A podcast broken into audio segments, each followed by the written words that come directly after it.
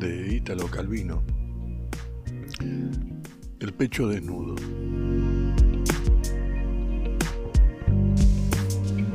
El señor Palomar camina por una playa solitaria. Encuentra a unos pocos bañistas. Una joven tendida en la arena toma el sol con el pecho descubierto.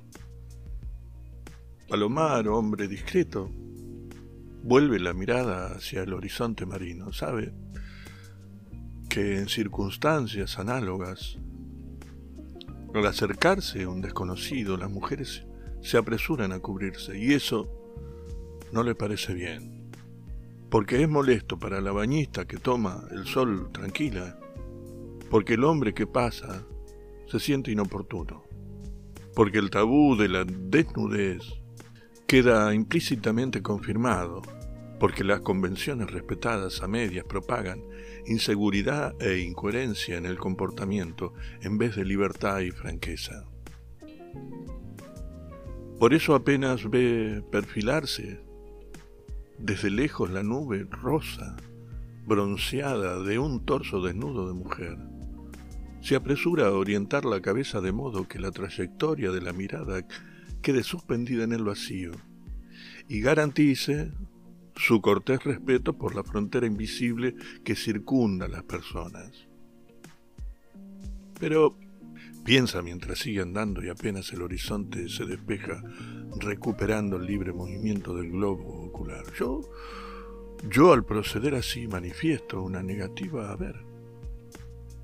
Es decir, termino también por reforzar la convención que considera ilícita la vista de los senos, o sea, instituyo una especie de corpiño mental suspendido entre mis ojos y ese pecho que, por el vislumbre que de él me ha llegado, desde los límites de mi campo visual, me parece fresco y agradable de ver. En una palabra, mi no mirar presupone que estoy pensando en esa desnudez que me preocupa. Esta sigue siendo en el fondo una actitud indiscreta y, retrógrada.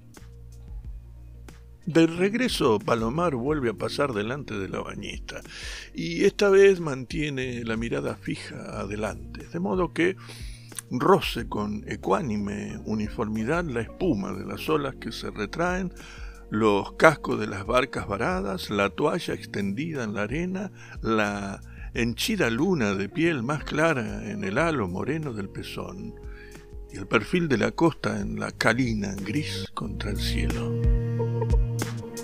Sí, sí. Reflexiona satisfecho de sí mismo prosiguiendo el camino.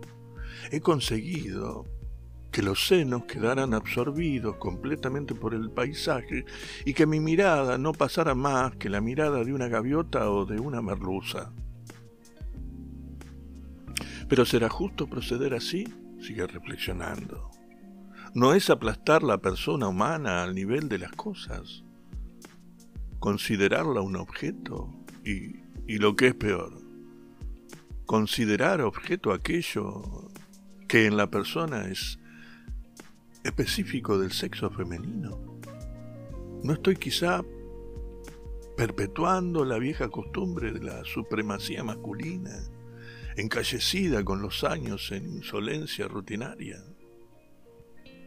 Decidido gira y vuelve sobre sus pasos. Ahora, al deslizar su mirada por la playa con objetividad imparcial, hace de modo que apenas el pecho de la mujer entra en su campo visual se note una discontinuidad, una desviación, casi un brinco.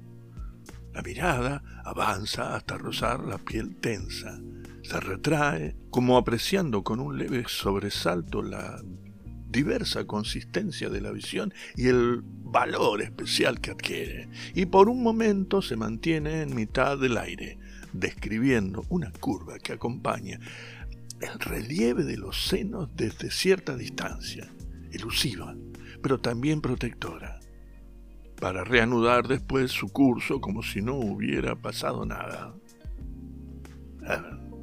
Creo que así mi posición resulta bastante clara, piensa Palomar. Sin malentendidos posibles.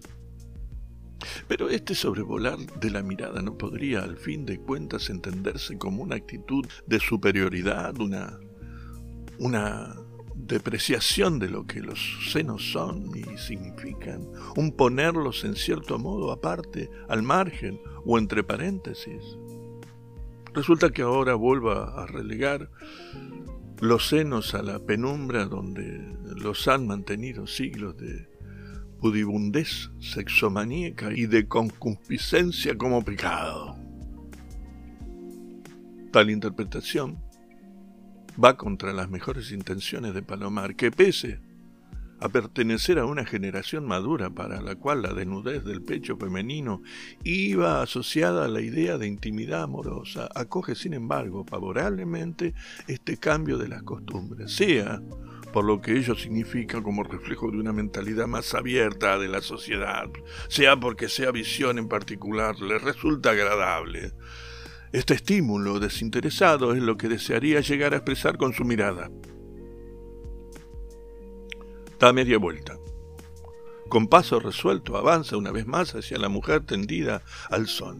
Ahora su mirada, rozando volublemente el paisaje. Se detendrá en los senos con un cuidado especial, pero se apresurará a integrarlos en un impulso de benevolencia y de gratitud por todo, por el sol y el cielo, por los pinos encorvados y la duna y la, arena y los escollos y las nubes y las algas, por el cosmos que gira en torno a esas cúspides nimbadas, y para despejar el terreno de inferencias desviantes.